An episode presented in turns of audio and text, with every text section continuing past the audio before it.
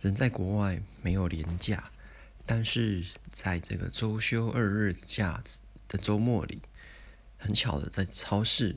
遇到中国学生，所以昨天晚上便在他的邀约之下，到慕尼黑少数的高楼十五楼吃手工水饺，还有煎饺，然后喝着金门高粱，还有从贵州带来的茅台。个人觉得金门高粱比较好喝。